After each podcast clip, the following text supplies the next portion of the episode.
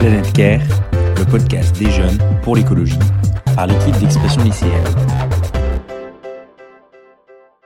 Bonjour à toutes et à tous et bienvenue sur le podcast Écologie d'expression lycéenne. Aujourd'hui, on va parler de fast fashion et de ses alternatives. Fast fashion, ça veut littéralement dire mode rapide. L'idée à la base était de supprimer les collections conventionnelles du printemps-été et de l'automne-hiver pour renouveler les collections tout au long de l'année et donc vendre plus et tout le temps. Si économiquement, la fast fashion est une industrie très rentable, du point de vue écologique et humain, c'est un véritable désastre. L'industrie du vêtement est en effet la seconde des industries les plus polluantes du monde, après le pétrole, avec 1,2 milliard de tonnes de gaz à effet de serre chaque année. Elle contribue également jusqu'à 20% de la pollution mondiale de l'eau, en sachant qu'une tonne de textiles produite est égale à 200 tonnes d'eau polluée. À titre d'exemple, 34% de l'eau potable disponible dans le monde est destinée à la fabrication de vêtements et 7000 litres d'eau est la quantité moyenne nécessaire à la production d'un seul jean.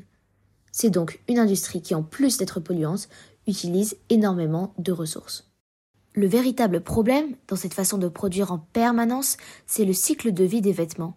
Avec des articles à bas prix, le consommateur achète toujours plus et porte ses vêtements quelques fois avant de s'en lasser et de retourner en magasin, ce qui est amplifié par la durée de vie de plus en plus courte des différentes tendances que l'on qualifie aujourd'hui de micro-trends, des modes issus des réseaux sociaux qui peuvent durer seulement quelques semaines et qui poussent les utilisateurs à acheter régulièrement de nouveaux vêtements.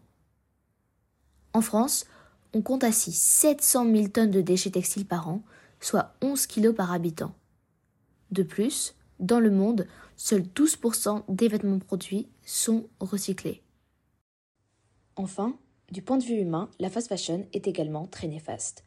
Les travailleurs dans l'industrie du vêtement dans un pays défavorisé ou en développement peuvent ne gagner que 10 dollars par mois et travailler dans des conditions insalubres, conduisant à des accidents comme l'effondrement du Rana Plaza au Bangladesh en avril 2013, un immeuble d'atelier de confection textile qui s'effondra en tuant 1127 ouvriers.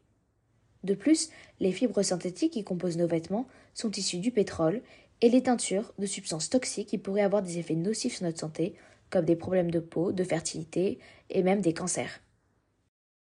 Se pose alors une question.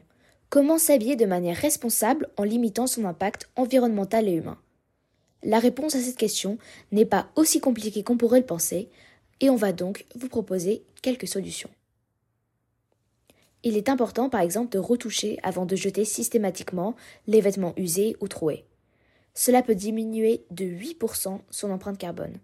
Ce sont des habitudes qui se sont perdues au fil du temps, mais qui peuvent faire une véritable différence.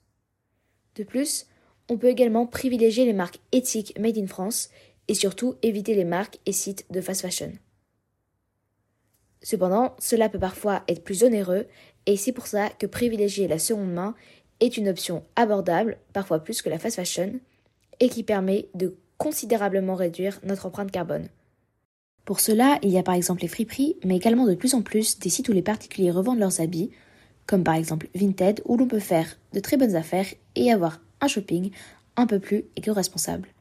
Enfin, on peut toujours recycler nos vêtements dans des points de collecte en dernier recours.